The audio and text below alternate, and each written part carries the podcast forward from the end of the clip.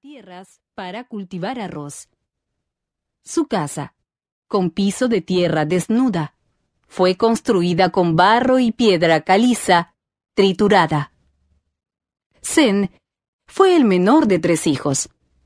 El padre tenía 54 años y la madre 40 cuando nació. Y además, vivían también en el hogar dos tías viudas. A pesar del trabajo agotador en las tierras familiares, su niñez transcurrió feliz llena de los placeres que todo muchacho se ingenia a su corta edad. Pescar, volar cometas, jugar con los animales, prender fuegos artificiales en días de fiesta. Solo en un respecto se distinguía de los otros rapaces de la aldea. Deseaba algo descabellado. Algo que la costumbre prohibía a los hijos de los labradores. Quería un pájaro, un pájaro que cantase sobre la libertad y los lugares remotos. Nunca lo pidió, mas su corazón latía desatinadamente cuando oía su canto.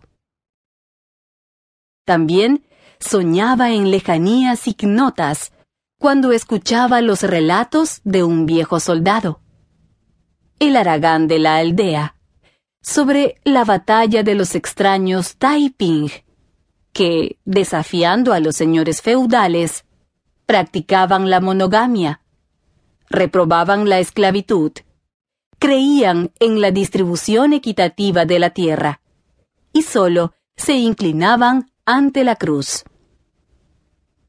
Sun Yat-sen recibió en su infancia la acostumbrada educación escolar, con el rostro vuelto hacia los muros del templo.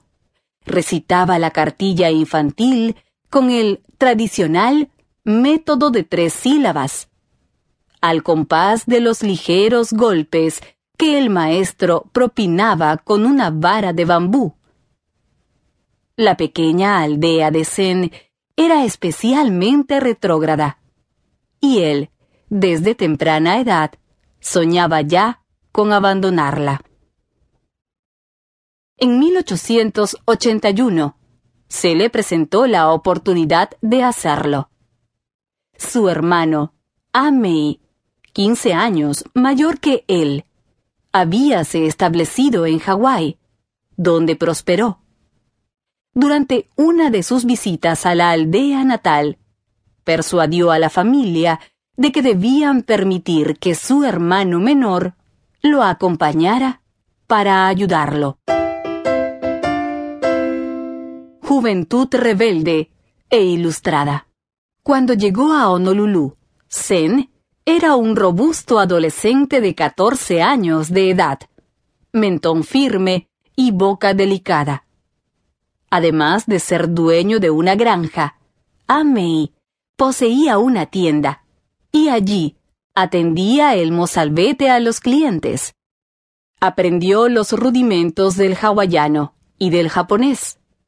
Y fue en ese lugar donde se despertó su sed de saber.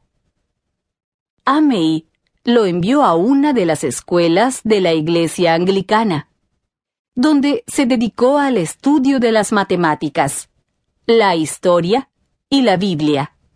Su padre estaba convertido al cristianismo, y el menor de los hijos se consideraba cristiano. Las clases se impartían en inglés, y Sun Yat-sen se mostró tan entusiasta que su propio hermano le reprochaba el volverse cada vez más occidental que los mismos occidentales.